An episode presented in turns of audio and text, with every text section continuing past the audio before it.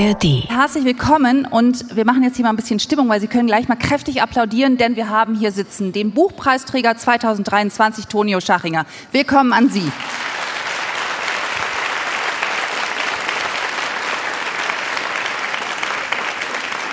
In seinem Roman Echtzeitalter geht es um eine Schule, ein elitäres Gymnasium inmitten von Wien, um Till, der dorthin geht, sich aber dort nicht richtig wohlfühlt.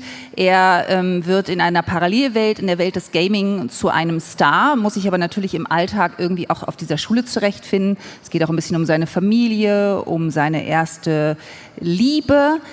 Aber die Jury hat diesen Roman auch ähm, gelobt, weil sie darin auch einen Gesellschaftsroman sieht.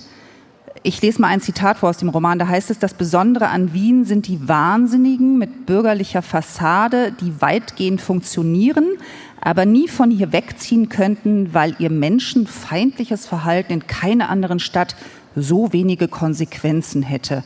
Also ich habe selber eine Zeit lang in Wien gelebt. Ähm, das ist äh, ganz schön hart. Ist es auch eine Gesellschaftssatire, würden Sie sagen, der Roman? Ähm, ich kann mit dem Begriff Satire nicht so viel anfangen, weil, also ich weiß nicht, zum Beispiel bei diesem Beispiel mit den Wahnsinnigen kommt, kommt jemand vor, der äh, während eine, der Projektion eines Bergmann-Films im Filmmuseum auf eine amerikanische Studentin einprügelt, weil er der Meinung war, sie wäre zu laut gewesen. Und das ist vielleicht, das klingt satirisch, ähm, weil man sich denkt, aha, Bergmann, da geht es um Gewalt und dann bricht so die Gewalt, also um das Herausbrechen der Gewalt und dann bricht auch so die Gewalt heraus. Aber also sowas passiert schon manchmal in Wien und dann ist es, wenn, wenn man solche Dinge beobachtet, dann sieht man sie weniger als satirisch an. Aber inwieweit würden Sie sagen, wenn Sie den Begriff Satire nicht mögen, aber spielt sich an diesem ähm, Gymnasium, an dieser Schule, die sich leicht als äh, traditionsreiches Theresianum äh, erkennen lässt, das ist die Theresianische Akademie, in dem Roman heißt sie Marianum, die mal von Maria Theresia vor über 20, ich glaube 200 oder fast 300 Jahren gegründet wurde. Und äh, da mh, mm, geht eben eine gewisse Klientel, sage ich mal, zur Schule und die stößt auch immer wieder in der Realität äh, mit gewissen Zeitbezügen zusammen. Zum Beispiel kommt die Ibiza-Affäre vor und so weiter. Also wie weit würden Sie sagen, spielt sie in Ihrem Roman oder in dieser Schule auch die, die Wiener Gesellschaft ab? Ja, schon. Also klar, wenn man ähm, versucht, über Gesellschaft zu schreiben, dann hofft man auch Gesellschaft abzubilden, die natürlich dann nie so homogen ist, wie, wie das in den Verknappungen, ähm, die halt notwendig sind, um darüber zu sprechen, rüberkommt. Also ähm, auch, auch diese Gesellschaftsschicht, auch wenn, wenn das Ziel dieser Gesellschaftsschicht darin besteht, diese Homogenität weiterzugeben, ähm, ist nicht so homogen, wie man glauben würde, glaube ich. Bevor wir näher auf die Figuren eingehen, müssen Sie mir eins verraten, weil ähm, der ehemalige Bundeskanzler Sebastian Kurz sitzt ab heute vor Gericht, äh, weil er, ihm wurde vorgeworfen, dass er im Untersuchungsausschuss zur Ibiza-Affäre falsch ausgesagt hat. Und da wird unter anderem gestritten über dieses Na, was er gesagt hat weil er hat gesagt, ähm, also da ging es, glaube ich, um eine Postenbesetzung, ob er sozusagen das beeinflusst hätte und daraufhin hat er eben als erstes Wort na benutzt. Meinen Sie, dieses na heißt nein oder na ja auf Österreichisch? Das hängt vom Kontext ab, aber ähm, das, das Witzige ist natürlich schon, wenn man sich die Karriere von Sebastian Kurz angeschaut hat, ähm, als Staatssekretär für Integration, dann später als Kritiker der österreichischen Integrationspolitik, für die er mitverantwortlich war, und dann als so eine Art ähm, perfekter, nicht mal Schwiegersohn, sondern, ich weiß nicht, wie das heißt, derjenige, der die Enkeltochter heiraten soll oder so. Ich glaube, das war so seine Rolle in der Gesellschaft, dass er wirklich äh, vielen älteren Leuten so das Gefühl gegeben hat, da ist jetzt ein wirklich netter junger Mann. Und ähm, unabhängig davon, was jetzt bei dem Gerichtsverfahren herauskommt, haben natürlich die Chats gezeigt, dass das gar nicht so ein netter junger Mann ist und dass der auch gar nicht so christlich ist, ähm, wie, wie, er vielleicht äh, Glauben machen hat lassen.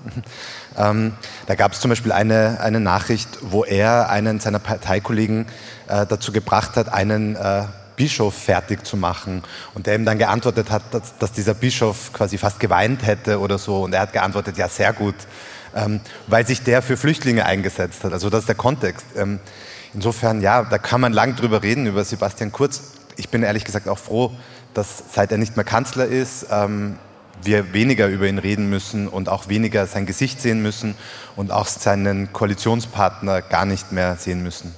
Reden wir also über den netten jungen Mann namens Till, der im Zentrum Ihres Romans steht. Sie werden jetzt eine Stelle lesen, wo wir ihn ein bisschen kennenlernen erstmal.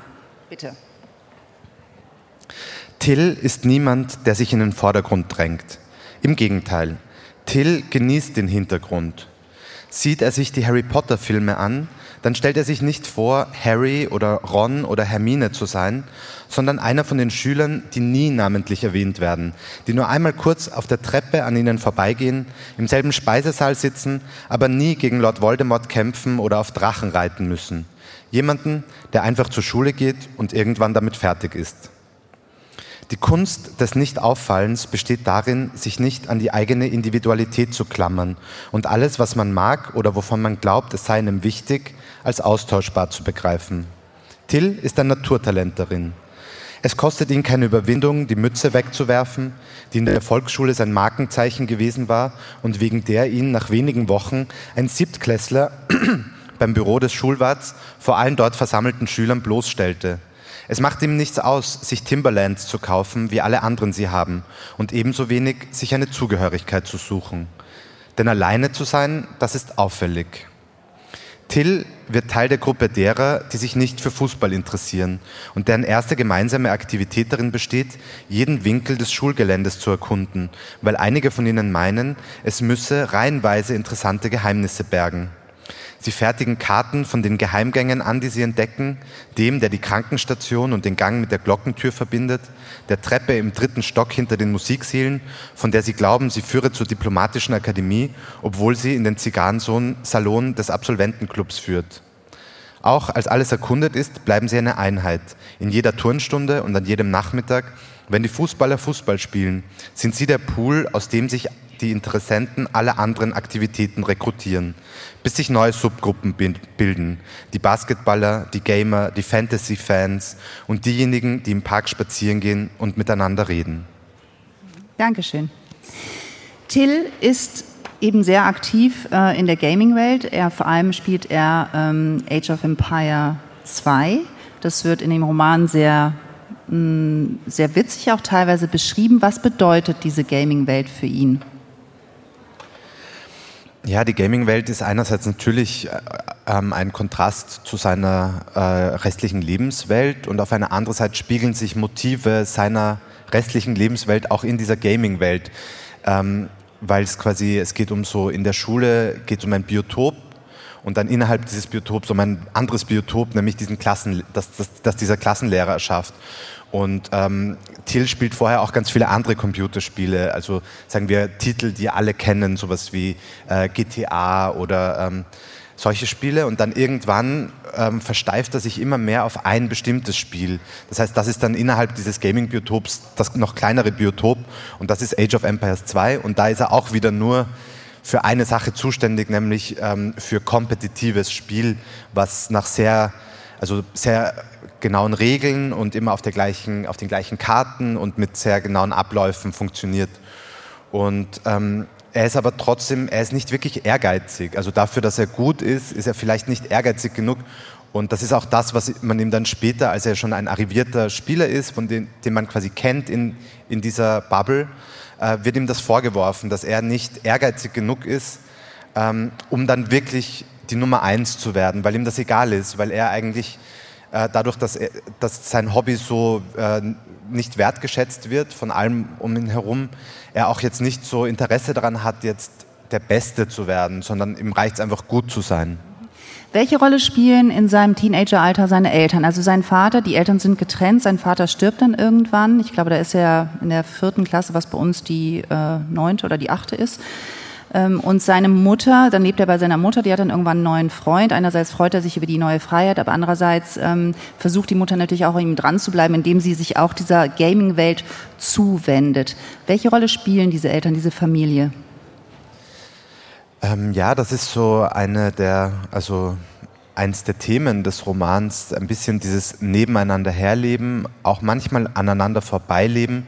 Aber eigentlich würde ich sagen, dass die ein ganz gutes Verhältnis haben, Till und seine Mutter, dass sie dafür, dass es eigentlich, also schwer ist, ähm, als Teenager viel mit seinen Eltern zu teilen, ähm, insbesondere wenn das Dinge sind, die, die zu erklären schwer ist, finde ich, haben die eigentlich ein ganz gutes Verhältnis.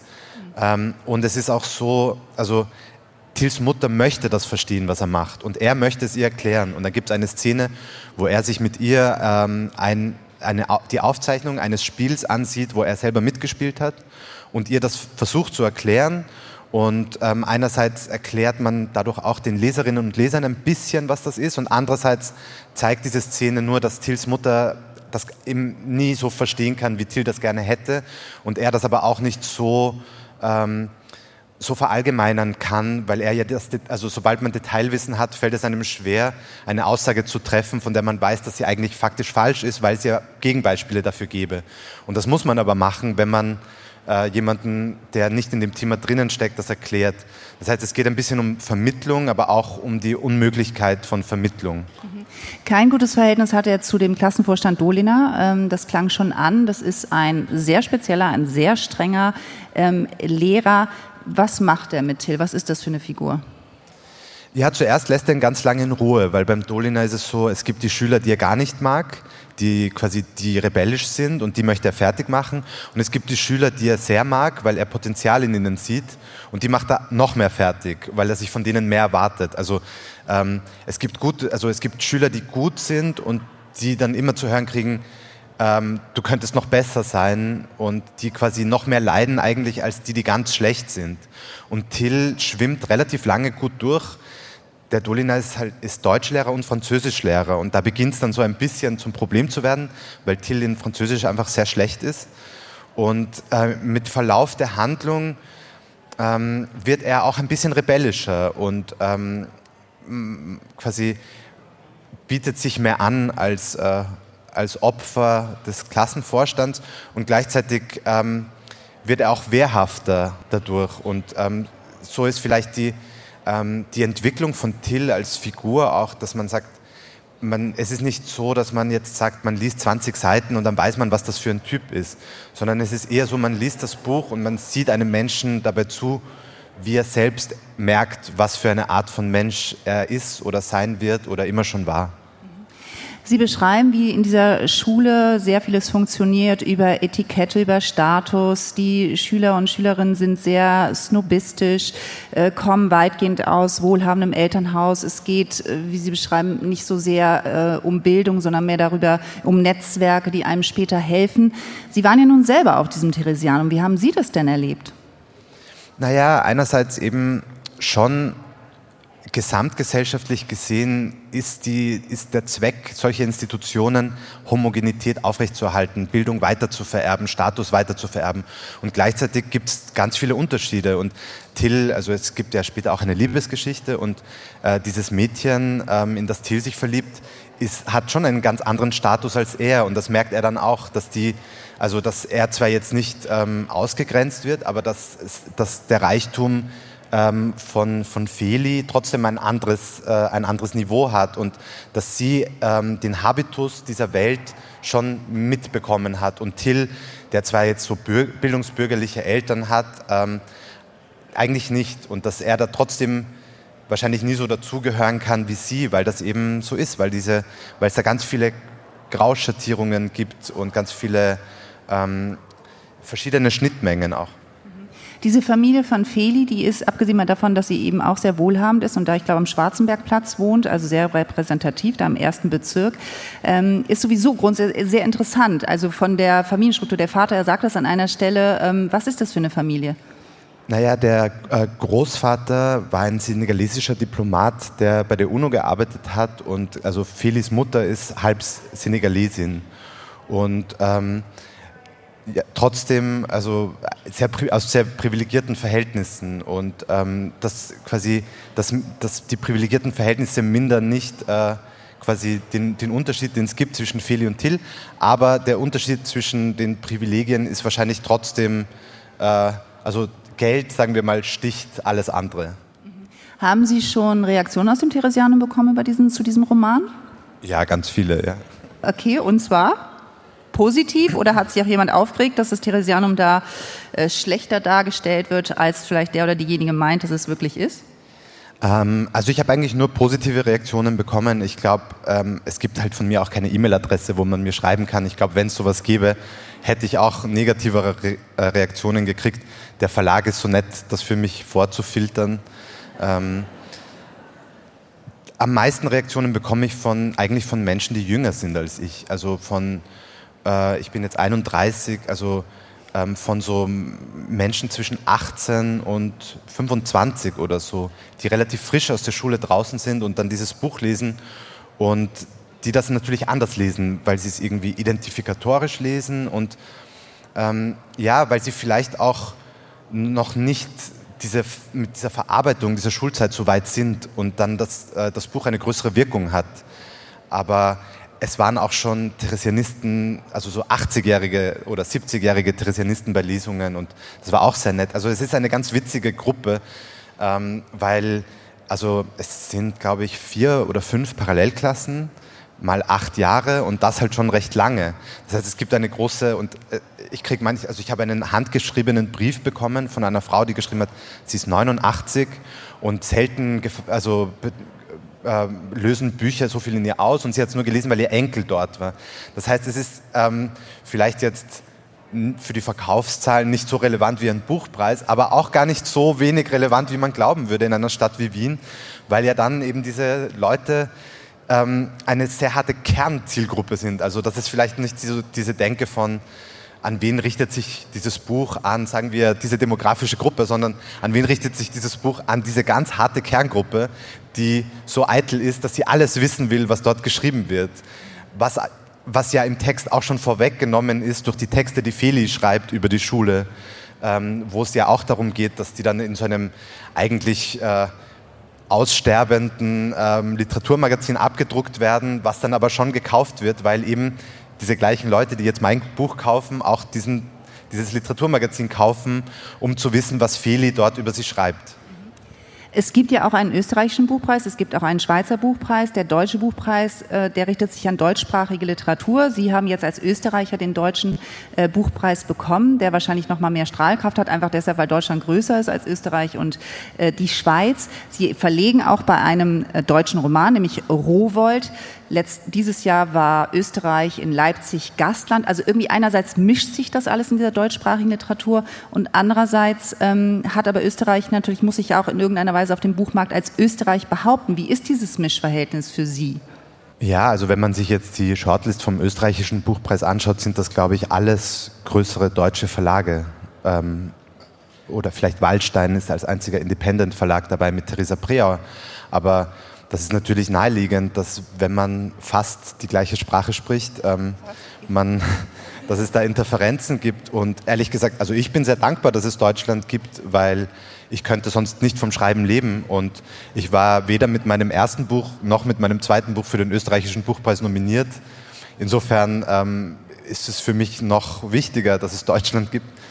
Ähm, und es ist auch interessant, es, also ich lerne auch viel durch, über Deutschland durch die Lesereisen, die mich hauptsächlich nach Deutschland führen und zwar großteils in eher kleinere Städte und ich finde das sehr interessant und ähm, es ändert auch mein Bild von Deutschland und aber auch mein Bild von Österreich, weil wenn man dann wieder zurückkommt, sieht man natürlich auch das eigene Land anders. Sie waren auch mit Ihrem ersten Roman für den Deutschen Buchpreis nominiert. Sie standen auf der Shortlist. In Ihrem Roman klingt an manchen Stellen auch das Verhältnis, also unterschiedliche Art und Weise zu Deutschland, auch zur deutschen Sprache ähm, an. Wie ist das? Ich weiß, es ist jetzt sehr pauschal gefragt, aber Sie als äh, Toni Schachinger, wie, wie sehen Sie das, weil Sie gerade sagten, fast die gleiche Sprache? Ja, im Roman geht es um das, also kommt das vor als das unauflösliche Dilemma, zu reden wie ein Österreicher, aber sprechen zu sollen wie ein Deutscher. Das ist eigentlich im Roman ist das die Vorgabe des Lehrers, der so eine Art, ähm, der seine Vorstellung von Hannoveraner Deutsch an diese Schüler überträgt, die aber natürlich total ähm, also lächerlich oder weit weg von, von der Realität ist. Und ähm, natürlich ist das auch für, für jede, also für, für jeden Menschen aus Österreich, der schreibt, muss man sich dieser Frage stellen. Wie schreibt man? Wie, wie kann man schreiben? Wobei es auch nicht so ist, dass man in Österreich bei österreichischen Verlagen österreichischer schreiben kann als bei deutschen Verlagen, ähm, weil die ja alle auf den deutschen Markt schielen. Und ähm, ja, insofern ist es, ähm, ist es schwierig. Es ist nämlich was viele in Österreich nicht verstehen, ist, dass Deut die Deutschen ähm, ja Österreich mögen und das eigentlich gern mögen. Ich habe mal vor ein paar Monaten so eine österreichische Krimi-Autorin von einem äh, so ich weiß nicht, von irgendeinem so großen Imprint ähm, kennengelernt. Und die hat mir erzählt, dass sie immer wieder angeredet wird in Deutschland, warum sie nicht österreichischer schreibt, was ihr, ihr Verlag aber tatsächlich nicht erlaubt, ähm, weil die ja das, dieses äh, Lokalkolorit eigentlich mögen. Und ähm, ja, thematisch kann man eigentlich machen, was man will und man kann auch sprachlich machen, was man will. Man muss sich nur das Recht herausnehmen, glaube ich. Das war bei der Leipziger Buchmesse oft Thema, was sozusagen die Projektion deutscher Leserinnen und Leser auf die österreichische Literatur ist. Und eigentlich ist es ja schön, wenn es mal wegkommt von diesen Projektionen und sich das irgendwie auflöst. Herr Scharinger, Sie haben bei der ähm, Dankesrede zum Deutschen Buchpreis vorgestern am Ende gesagt, dass es im Moment eine ganz schwierige Situation ist, weil Sie als österreichischer Autor, Sie bekommen einen Buchpreis, das alles findet in einem größeren Zusammenhang statt. Wir wissen, die Weltlage ist gerade eine andere.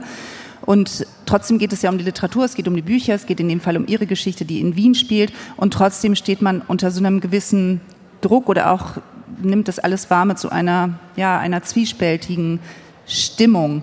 Ähm, jetzt vorgestern ist jetzt zwei Tage her, wie geht es Ihnen jetzt auf dieser Buchmesse, wissend, dass auch das hier ein Riesenthema ist? Der Konflikt in Israel ist gerade einfach überschattet alles.